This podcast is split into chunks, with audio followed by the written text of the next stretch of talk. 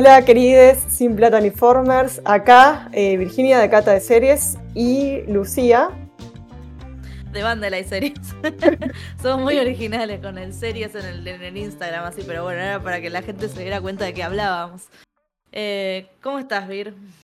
Bien, como muy eh, comida por la coyuntura, digamos.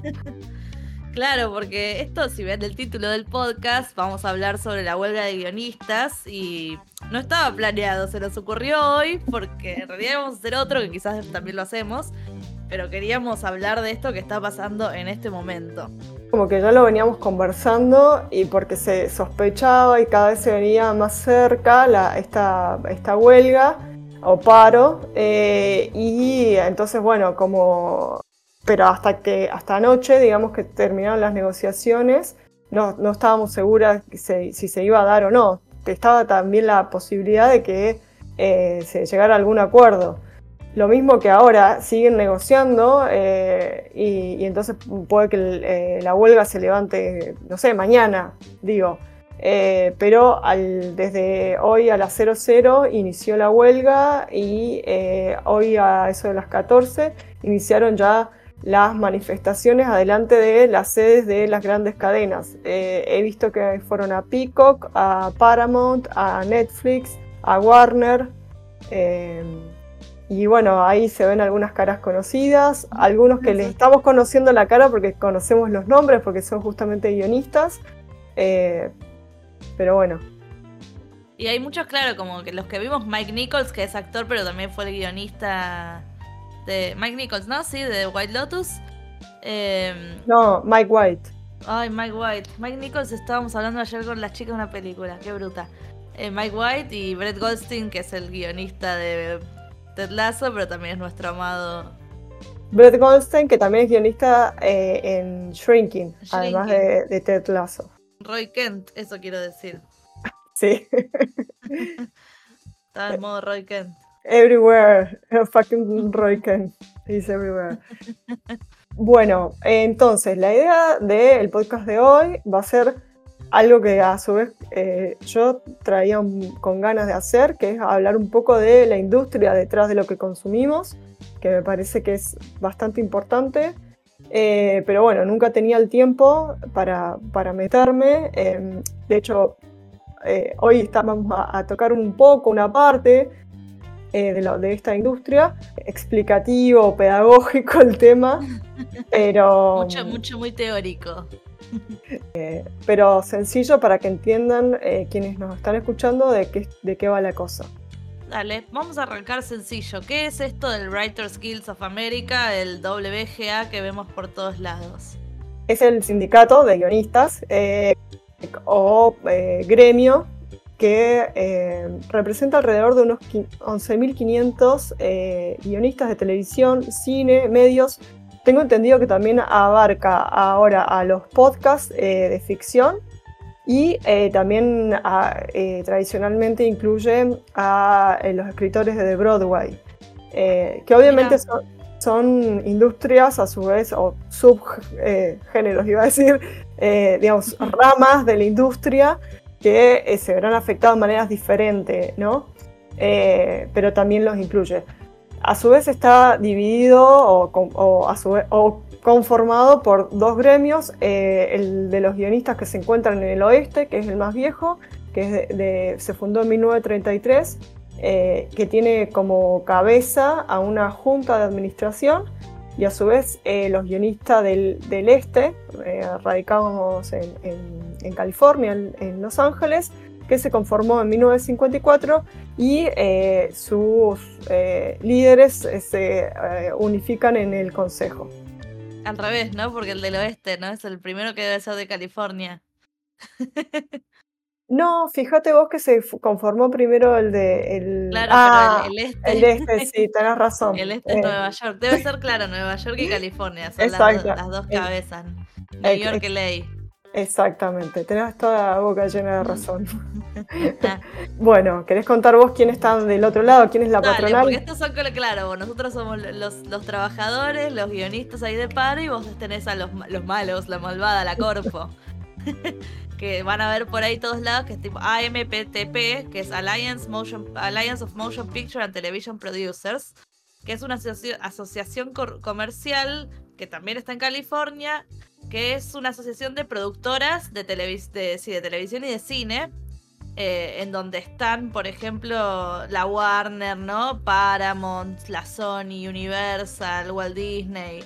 Em, y son los que están negociando con nuestros queridos guionistas y los que no dan el brazo a torcer, básicamente. Tienen realmente, o sea, eh, bueno, supuestamente representan a más de 350 productoras y negocian 800, oh, perdón, 80 convenios colectivos de trabajo de, toda la industria.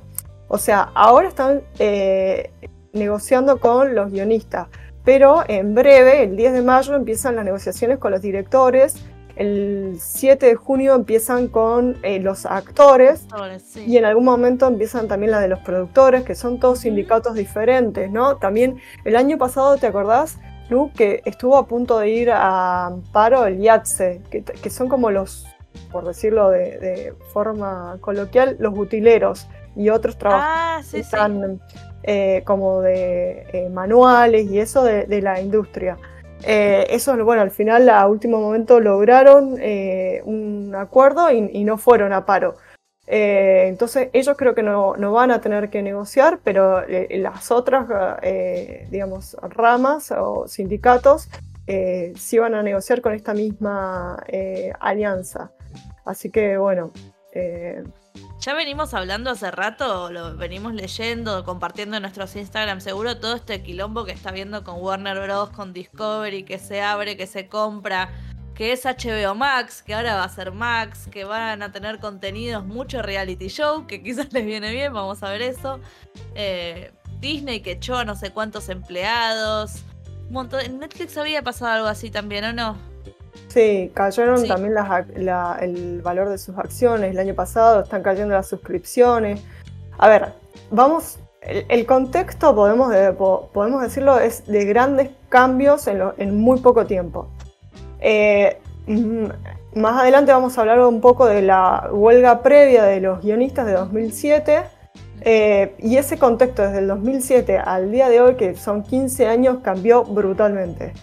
Entonces, con la aparición del em, streaming, cambió todo el negocio, ¿no? Cambió toda la, forma de, por el lado de nosotros, de consumir, pero por otro lado cambió la forma de producir eh, series y películas, ¿no?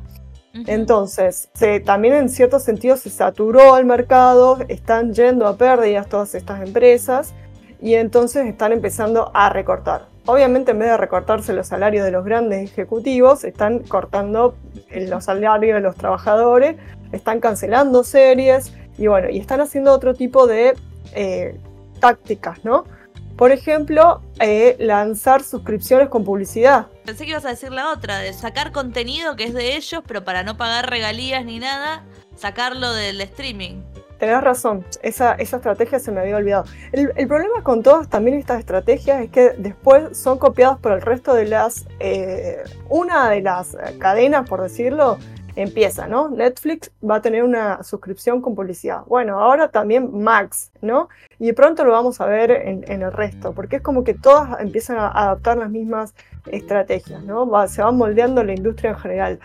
Entonces, otro tema es, por ejemplo, el estreno de eh, películas directamente en plataforma. Eso ya se dieron cuenta de que no, les, no era una buena idea y las están volviendo a poner a tener más tiempo en cines, ¿no? en cartelera. Eh, que ahí es donde ganan plata con la, con la venta de entrada. No entiendo por qué no era tan difícil la, cosa, ¿no? Pero bueno. Y este tema, por ejemplo, de las publicidades, eh, vamos a ver que tiene un efecto en las actuales negociaciones. Entonces, el, panorama está eh, muy distinto a, como se dio en 2007, entonces vamos a ver que esto está marcado por mucha incertidumbre, ¿no? Eh, como que algunos dicen que esta medida de fuerza no, ya no tiene el mismo valor que tuvo en el 2007. Acá eh, parece que el sindicato no piensa igual, las bases tampoco piensan lo mismo. Esta, esta medida fue autorizada por las bases al sindicato hace dos semanas atrás, el 17 de abril, con un alto porcentaje de eh, por el sí, como un 98%, y a su vez... casi todos de acuerdo en que esto algo tiene que cambiar. Exactamente, y a su vez con eh, una alta participación de los miembros. Por otro lado, ellos plantearon como que lo que está en juego es la profesión, digamos, la, vocación de escritor, digamos. Lo que, lo que hoy se está mm, perdiendo es el escritor como, o la escritora, guionista, eh, como profesión. Eso es lo que ellos están poniendo que está en juego. Digo, eh, obviamente es su parte de su, digamos, eh, framing de la lucha, ¿no? Pero, pero bueno, es, es lo que, como lo están promoviendo. Entonces. De hecho, los están amenazando con que no los necesitan porque ahora tienen la inteligencia artificial. Estamos en ese delirio. Exactamente. ¿Por dónde arrancamos? Yo creo que por eh, contar esto que son los contratos que el sindicato negocia, son por tres años, eh, se llama el acuerdo básico mínimo.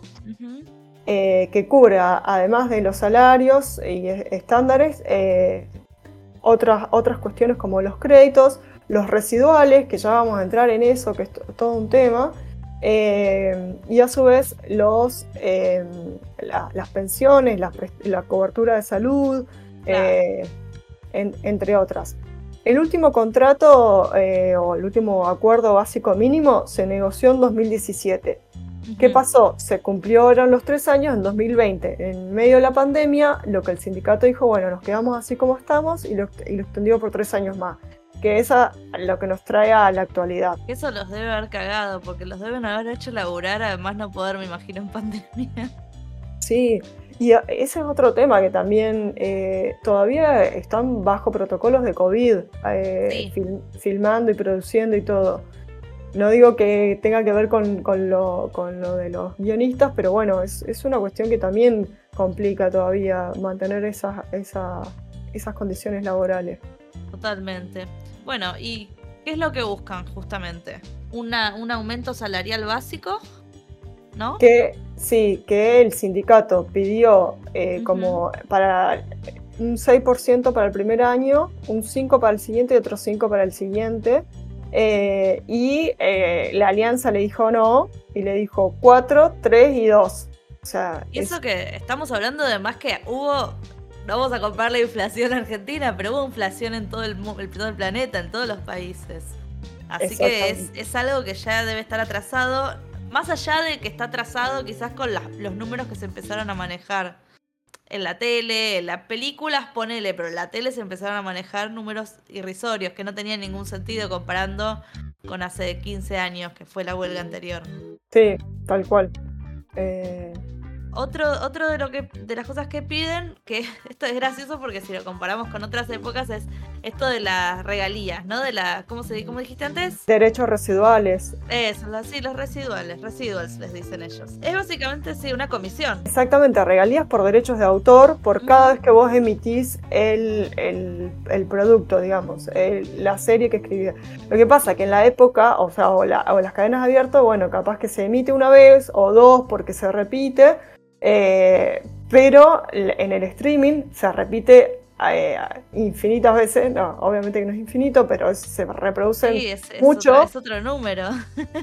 el, tema es que no se sabe cuántas veces se reproducen porque los streaming eh, no comparten sus números de audiencia. Claro. Entonces, sabemos tentativamente algunos, tenemos que creerle a los que ellos dan. Después está esta empresa privada que es Nielsen, que también tira los reportes, y, pero es toda una cuestión de credibilidad eh, por esos números.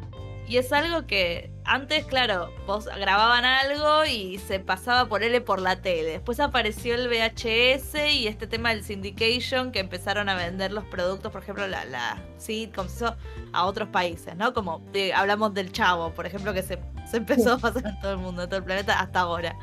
Eh, eso es syndication, sindicalización no importa. Después con el VHS, bueno, les daban una regalía por cada venta de VHS.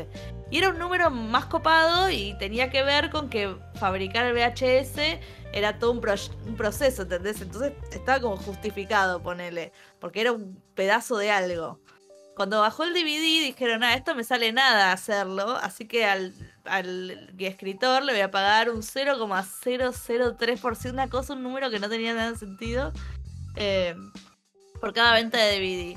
Y después empezó esto del streaming y no tienen cómo medirlo, porque ¿cómo medís cuánto te sale streamear?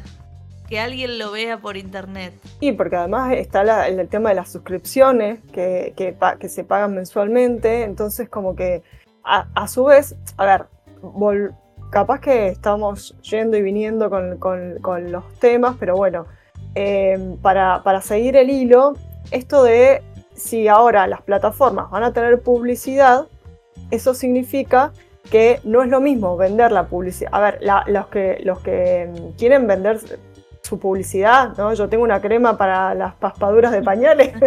estoy haciendo, exactamente, estoy eh, vinculando al último episodio de Maisel.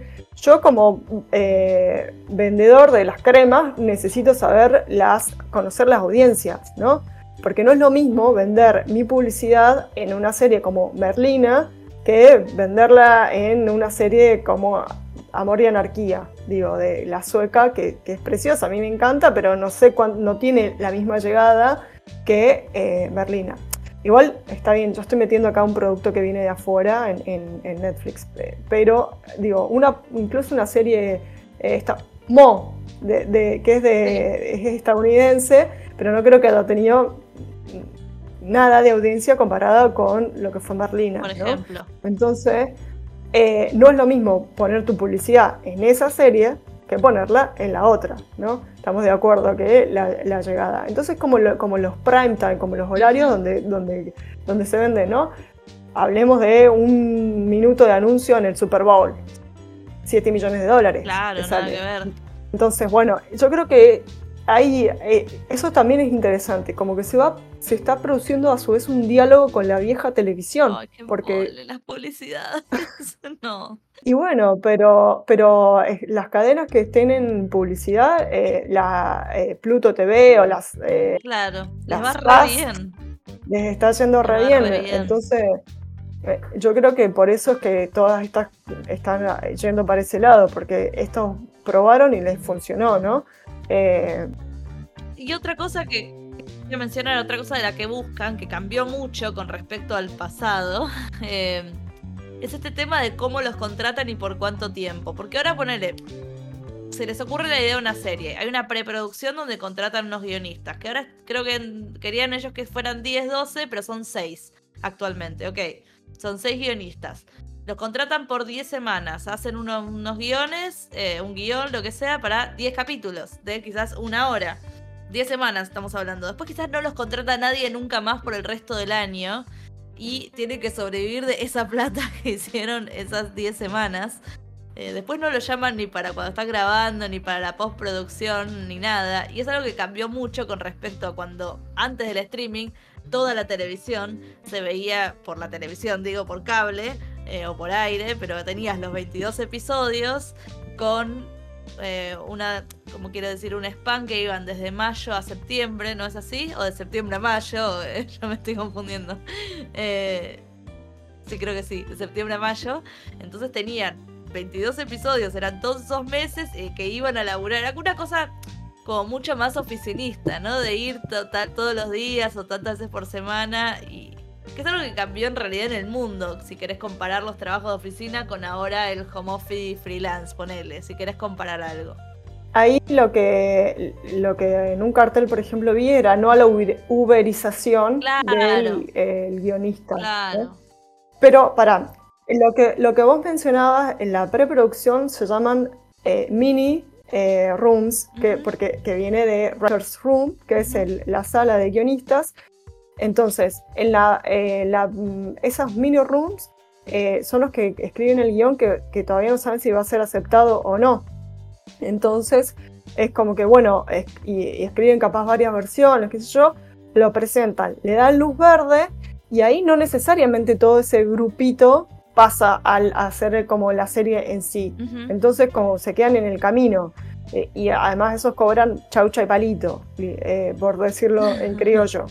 Entonces, a su vez, la, como vos decías, la, no, eh, no bajan al, set, como dicen, eh, que era antes era una práctica muy común y la que se aprendía un montón como guionista.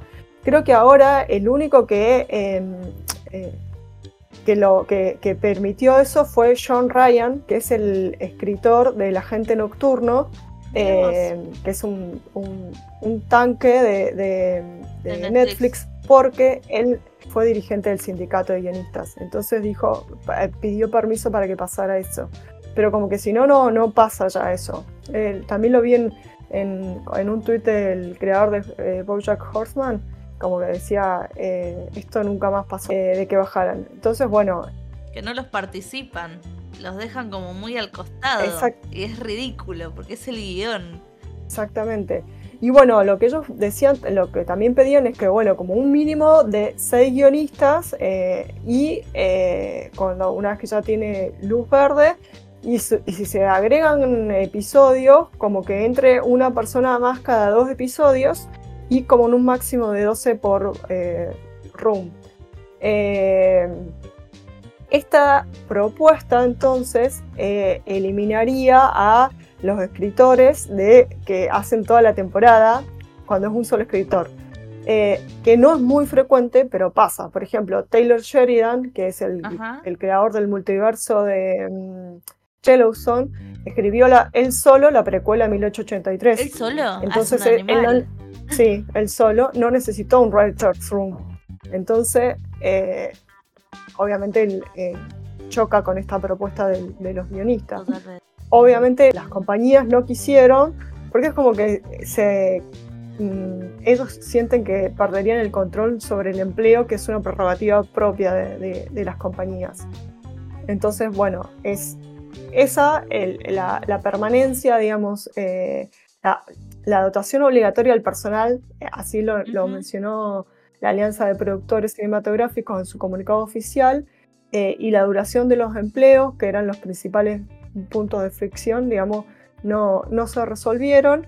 Lo mismo que este tema que mencionábamos antes de eh, los residuals o regalías. también pensar que, qué sé yo, antes como que vos te... Me parece como tenían como un laburo asegurado. Te parece muy de otra época. Eh, porque las temporadas seguían, más o menos te iba bien, te a otra temporada de 22 capítulos y qué sé yo. Y ahora además de qué pasa esto, quizás no le dan luz verde, porque cuántas series se preparan y no salen nunca. Le dan luz verde, ponerle, la hacen, quizás por la cancelan, porque cuántas series cancelan después de una temporada, o quizás la temporada 2 sale 2, 3 años después. Entonces están, quiero marcar que quizás están mucho tiempo sin laburar. Y algo que, yo pensaba, o, todo el mundo debe haber pensado como, che, que, que embole esto de la huelga, porque creo que vos lo dijiste, ¿cuántas familias se van a quedar sin laburo, sin, comida, sin plata? Y, uno de los podcasts que escuché, que era uno de los, de los tipos del sindicato, decía, igual no estamos trabajando, o sea que esto tampoco nos cambia mucho, porque estamos trabajando tres meses al año. Entonces quizás parar ahora no, no es claro, fa, qué cambio. Es que trabajan por, como por proyectos, digamos, y entonces, eh, primero como vos decís, puede que, el, puede que el, no pase del, todo lo que trabajaste en el mini room, no, no pase, no le den luz verde y ahí te pagaron nada, chau chipalito. Y a su vez, ponerle que la serie salió con, por 10 episodios nada más, no eh, trabajás tres meses y ya está. Eh, y además estamos en el auge, perdón, en el auge de las miniseries. La, no, incluso, por ejemplo, la, la, eh, la otra vez estaba escuchando un podcast sobre la diplomática y habían tardado cuatro meses en filmarla, o sea, en producirla. Después está todo el tema de postproducción y todo eso, pero ya ahí a los guionistas no los necesitan. Claro. Que es con lo que van a seguir laburando ahora, con las series que ya estén en postproducción. Eh, entonces, sí, sí, son 3, 4 meses de, digamos, de laburo para ellos. Eh, y, eso que, como decíamos, si pasó, le dieron luz verde y la aceptaron. Que, que hoy estaba escuchando otro podcast, que es otro tema en el que, fíjate cómo estamos retrocediendo, en el que eh, salió hace poco la noticia de que Netflix había eh, ordenado su primer piloto para una comedia. O sea, qué onda eso? Eso era... Ah, algo que ya estaba totalmente desuso, porque... ¿Cómo? Como la primera comedia. No, el primer piloto de comedia. Pero nunca tuvo piloto. O sea, ¿te acordás?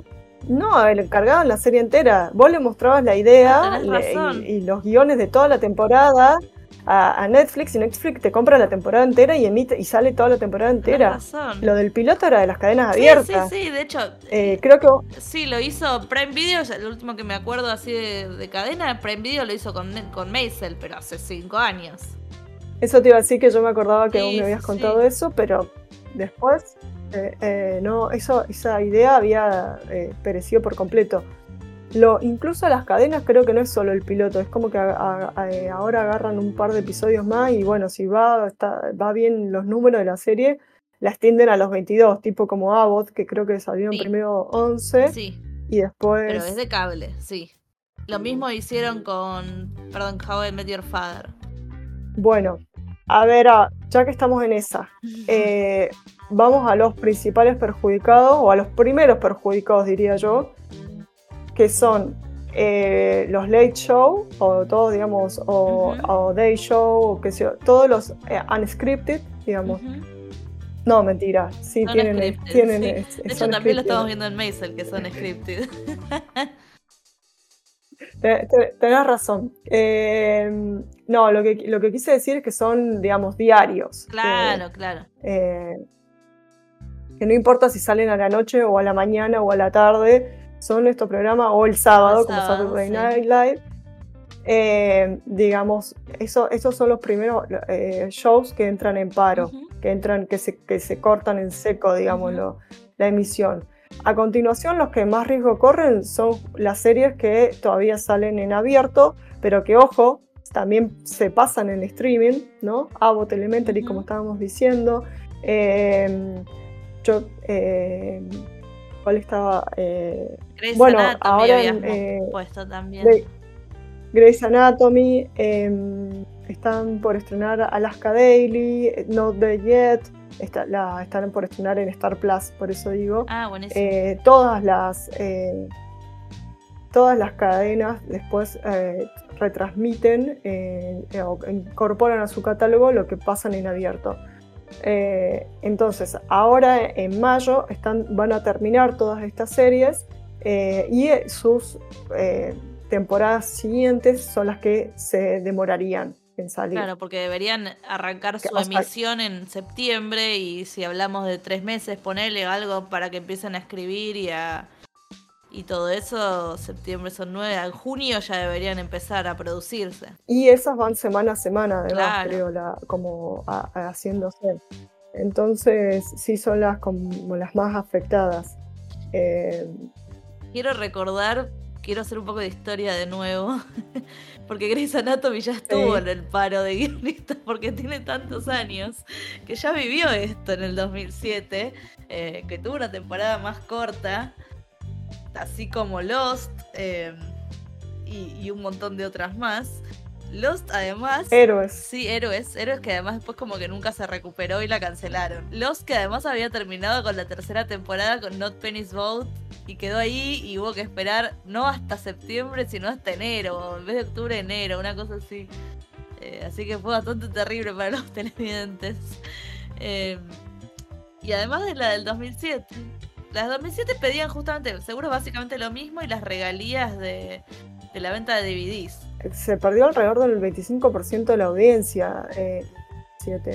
Porque es como que, nada, eh, ya por ahí de- te, te colgás, porque además eran todavía que se emitían un día a una hora, entonces ya cuando vol- volvieron de la, de la huelga y, se, y volvieron a escribir y se hace finalmente la serie, chao, la gente ya está en otra. Además no, no Entonces, teníamos sí, eh, a- noticias, digo, no era tan fácil buscar estas cosas en el 2007.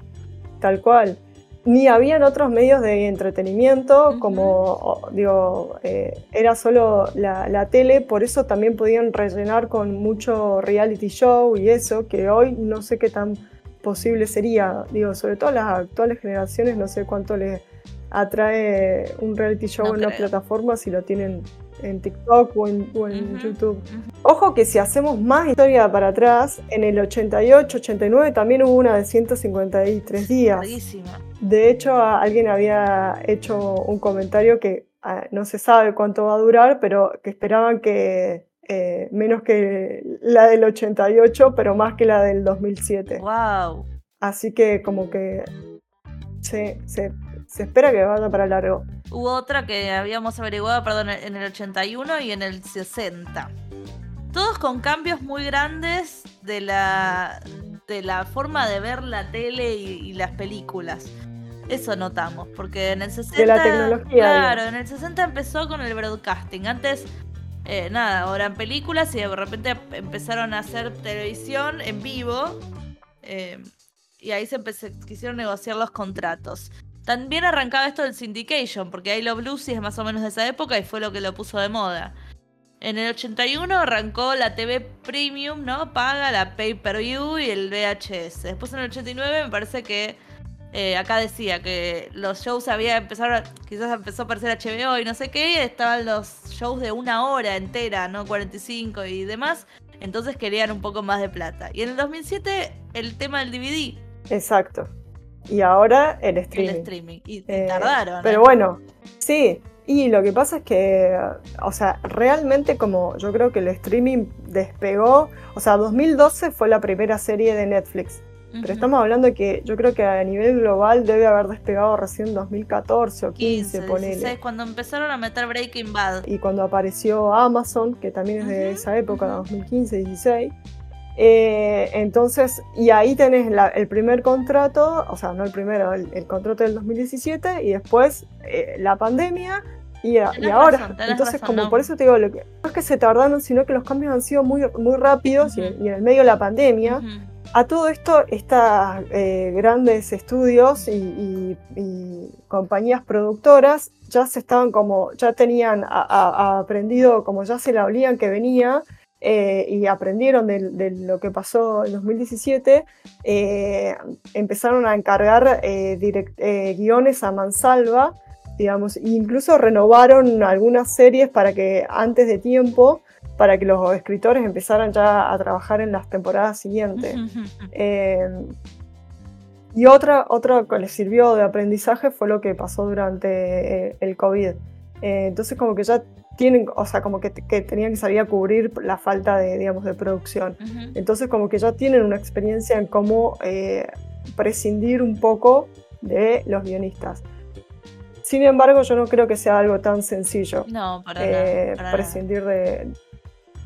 Qué loco esto que además, con lo que cuestan las series ahora, se ve que como que el porcentaje que les dan todavía es muy chico. Y vos pensás una serie como House of the Dragon o The Last of Us. eh, y ellos no vieron un incremento, tipo, no son igual de millonarios. o no, no vieron esa, esa guita en su cuenta los guionistas de esas series, ¿no? Que los, que los productores de esas series.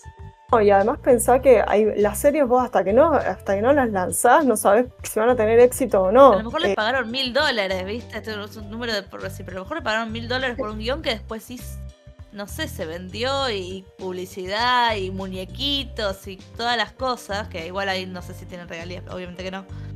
sí, pero no lo sabés, por eso te digo, o sea, Marlina, yo cuando escuché la idea, la verdad que no me atrajo para nada. No. Eh, por- so- sobre todo porque eh, no Tim Burton, pero eh, otro de los eh, que estaba ahí detrás del guion, que también venía del cine, dijo, quiero hacer una película de ocho horas y corta- cortarla en Ay, partes. No, Yo dije. "Ah. ¿qué, qué van a hacer? O sea, sí, cuando ya dicen que quieren hacer una película de tantas horas y, la, y cortarla, eh, vos decís, bueno, esta gente viene, no, no conoce el concepto de lo episódico. No. Eh, eh, y sin embargo, eh, nada, si, si la, lográs que la gente, o sea, la gente no, que, no escuchó estas cosas o no está en esta, no es tan narda como nosotras, va, la mira, se entretiene y no le importa si es una película de 8 horas cortada en partes.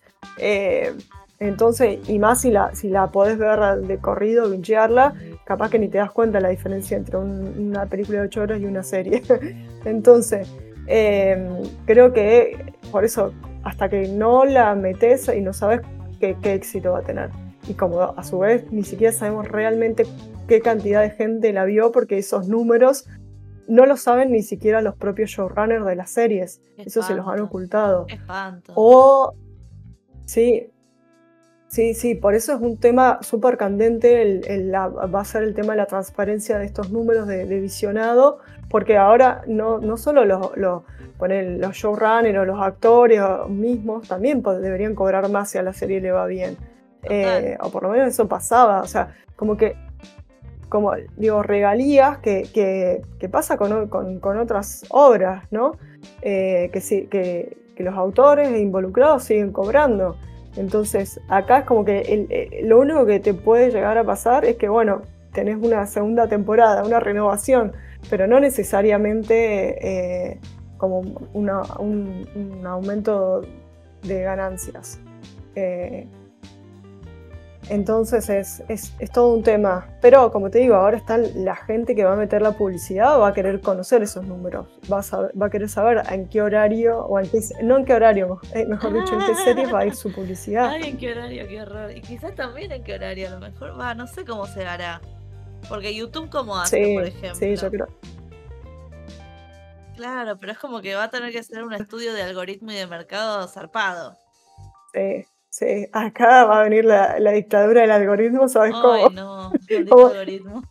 Vamos a, la imagen de la eh, de la dueña de, la cadena esta donde Sally vendió su serie. estoy hablando de Barry. Eh, cuando dice, no, el algoritmo dijo que esto no funciona después de que había estado 30 minutos en la plataforma. A las 2 de la eh, mañana. Además. Pero a su vez, pero a la, vez otra, otra serie con la que ella competía, Re Pedorra, esto también basado en la puntuación en Rotten Tomatoes, mientras que la de Sally tenía, no sé, 92%, no sé cuánto de... Y la otra tenía 27, pero la, gente veía la otra, la de 27, entonces... Ay, qué terrible. Ay, eh, Barry, esa, Barry. esa fue... Sí. Y eso también es súper interesante, creo que lo hemos conversado otras veces, las series que muestran como el detrás de cámaras, ¿no? Eh, estos writer rooms, o lo como vos decías recién, eh, Maisel, que, está ahora en un late show. Eh, a, mí creo que la, que más me impactó fue Reboot, ah, sí, Cómo, trabajaban. Sí, sí. pero, pero hay varias otras series que, también lo, lo laburan. Eh, hay un montón. Detrás de cámara, uy, un montón. Después yo se me ocurre algunas para ver cómo, se ve este tema. Eh, veremos, yo creo que también por otro lado eh, las patronales incentivaron un poco este paro porque eso implica que durante un tiempo no van a estar pagando sueldos no, y no solo de los guionistas, sino todo, porque no se va a estar, digamos, produciendo. Sí, sí, Lo que, guion no hay todo para adelante, entonces no va a haber nada. Y hay salarios como lo de los ejecutivos o los productores que sí, eh, que, sí son bastante más eh, sustantivos y, que se los van a ahorrar. Entonces puede haber sido también eso un incentivo a, forzar eh, la huelga por, parte de ellos. Y hay muchos, no es el caso de Netflix, pero sí que otros que pasan deporte, entonces con eso pueden seguir viviendo. Eso es otro tema que a mí me gustaría en alguna otra ocasión, cuando estemos que, cuando hablando de industria, los derechos de emisión de, del deporte es una locura lo que cuestan y, las plataformas se están revolcando. Eh, por ejemplo, en India, el país más poblado hoy en día, que superó a China, eh, Disney tenía los derechos del cricket, que es como el deporte nacional. Los perdió y perdió suscriptores, o sea, mansalva. Eh, y a mí, a mí me embola, cuando, por ejemplo, cuando Paramount eh, te pasa los resultados o te da o te cosas de partidos de fútbol de la Premier League, creo que tiene en acá. Star Plus, ¿no está esa? no, ¿Hablas? Sí. Eh, en Star Plus está la Liga Uruguaya. Ah, no, no, en no, hay sí, otro... sí, sí, hay un montón. Hay, sí, hay un montón. yo estoy, hago una broma porque me, me hace gracia que esté la, Liga Uruguaya en Star Plus. es un un despectivo de mi parte, pero los quiero un montón, a los uruguayos. Quizás por eso también están subiendo, están subiendo mucho el costo de suscripción, ¿no? Y lo escuchamos en uno de estos podcasts español fuera de serie, ¿no? Que hablaban de, cómo están aumentando estos costos, el costo de lo que te sale Netflix, lo que te sale HBO. Es que, a ver, vamos al, al, al, aquí de la cuestión. no, no están perdiendo ganancias de ellos ni los, eh, los CEO de estas compañías, eh, pero lo están trasladando los costos a los laburantes o a los consumidores, aumentando la suscripción, cortando esto de compartir cuentas. ¿no? Ahí en España eh, empezaron a, eliminar la posibilidad de, compartir cuentas y perdieron un montón de suscriptores, nuevamente no sabemos cuánto, porque algunas notas hablan de un millón, otras de dos millones. Es un montón. Es mucho, es, poco. Mm, es un montón. Es un montón. Eh, a su vez, por otro lado, no es un dato certero, porque si hay gente que, bueno, no me dejas compartir, entonces me hago una suscripción yo, que antes la compartía con mi amigo, ¿no? Entonces ahora tienen dos suscripciones, que es lo que busca Netflix. Pero hay gente, por otro lado, que dijo, no, no, no, se, bajó del, carro. Entonces, bueno, otros volveremos a la piratería. ¿Volveremos o nunca nos eh, fuimos? en realidad iba a decir eso, pero bueno. Em, digo, está, está muy, muy incierto todo este mercado en constante reacomodo. Em, y a ver qué, qué pasa, qué nos depara el futuro. Por ahora, lo que comentábamos al inicio, se estima eh, que la huelga podría llegar a durar como mínimo hasta fines de junio eh, y eh, a servir de marco para las negociaciones del resto de los sindicatos de la, como decíamos, directores, que, que arrancan a negociar el 10 de mayo, representa 19.000 directores, los de actores que inicia el 7 de junio y todos terminan sus contratos el 30 de junio. Estos gremios no son tan combativos y no, es esperable que, vayan a, huelga, pero podría darse. Hoy están apoyando fuertemente a, los guionistas eh, y, ellos también entienden lo, cómo está la situación. Entonces, eh, no, no, te extrañe que ellos también eh, habiliten por lo menos la, posibilidad de, ir a huelga como para... Y yo creo que si no van todos, o sea, actores, directores, productores y guionistas a huelga, los pobres guionistas solos no sé si, si alcanza. Eh, para eh, hacerles torcer el brazo a la alianza. Lo bueno es que están teniendo, porque también los eh, puede cagar, como Netflix, por ejemplo Netflix o algunas otras plataformas son tan globales, también los pueden cagar, aunque no es tan fácil, pero buscando guionistas en otras partes del mundo. Digo, no es tan fácil porque si querés escribir un show como para la audiencia yankee es muy difícil buscar gente de otros lados, porque es algo como que viene con conocimiento y la idiosincrasia yankee, ponele. Pero, ¿qué ibas a decir? Bueno, eh, algo que teníamos nosotros apuntados es el tema de la solidaridad internacional que están teniendo no solo las ramas de, la industria, sino en los escritores de, varias partes del mundo, como Irlanda, Italia, Gran Bretaña, eh, se pronunciaron a favor y que ellos no van a escribir eh, nada que les pidan desde Estados Unidos en solidaridad. lo cual eh, se están perdiendo un ingreso, y, pero es re, importante eso. A ver, pareciera el, sindicato a su vez, em, digamos, los guionistas que están en el sindicato no pueden escribir ni una coma durante la huelga, no pueden negociar nada para futuro. Es como que ni le tienen que decir a sus propios representantes que dejen de buscarles laburo. Eh, digamos, eso es en esas las condiciones. ¿Qué pasa si un escritor que no está en el sindicato hace, eh, se pone a escribir y bueno, le, prohíben el ingreso al sindicato de por vida? o sea, eh, y no queda bajo las negociaciones eh, del sindicato. Su, contrato laboral no va a estar regido por las condiciones que consiga el sindicato.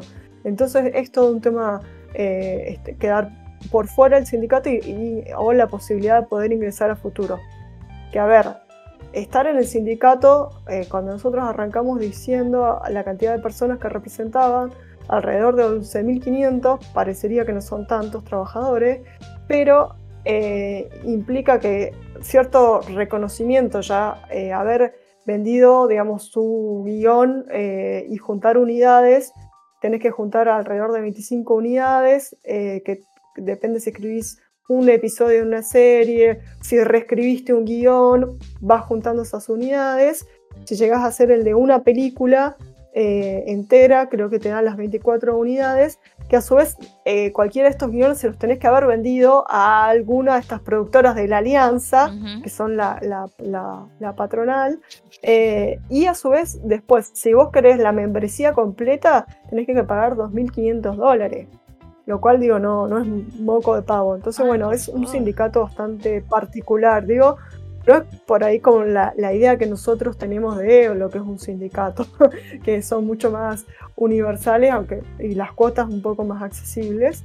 Em, vamos, vamos, a ver qué, qué pasa en este, en este marco. Y en una de esas quizás tenemos un respirito, ¿no? Para ponernos al día con las cosas. Eh, Ojo que estamos a, su vez en el mes de mayo y sabemos que el 31 cierra la ventana para los semis, así que uh. eh, no se preocupen que este mes van a abundar los estrenos de series. Por lo menos tendría que ser demasiado larga como para que te puedas poner al día, Lucía, con las series. No, va a ser eh, imposible. 100 días. Eh, ojalá que ojalá que no lleguen a, tanto bueno, eh, todas las preguntas que nos quieran hacer, y, dejar, trataremos de darles respuestas. Eh, así que díganos qué piensan a ustedes del, paro, de esta medida. Ojalá les haya interesado. Eh, hoy nos pusimos a buscar información y no había tanto en español al respecto, por ejemplo, así que nos pareció copado hacerlo. Quizás no salió muy organizado porque nada, había mucho para, para explicar, mucho para decir. Yo creo que la idea se entiende, la idea de por qué paran y qué piden es lo, que espero que se haya entendido. Eh, básicamente estabilidad laboral, eh, mayores ingresos y, bueno, eh, nada, que, sean tenidos en cuenta en estos cambios de, la tecnología y de la forma de producir y de, consumir, que, que nada, me parecen demandas bastante justas. Totalmente. Totalmente. Y si todos se van a hacer millonarios con estas nuevas series que salen 30 millones de dólares por capítulo porque ellos no pueden percibir un poquito más de plata, la verdad que me parece muy justo. Bueno, en fin, muchas gracias, Vir. No, gracias a vos, Lucía. Eso fue todo por hoy, desde este especial de Sin Plata ni Forma, un boletín informativo, así que después cuéntenos qué les pareció este tipo de episodios, si les copa así un poco de información entre tanta serie y película, eh, y déjenos sus comentarios acá en el post en Instagram en arroba sin plata ni forma. Y muchas gracias. Y como dice Soy la Rochi, vuelvan prontos.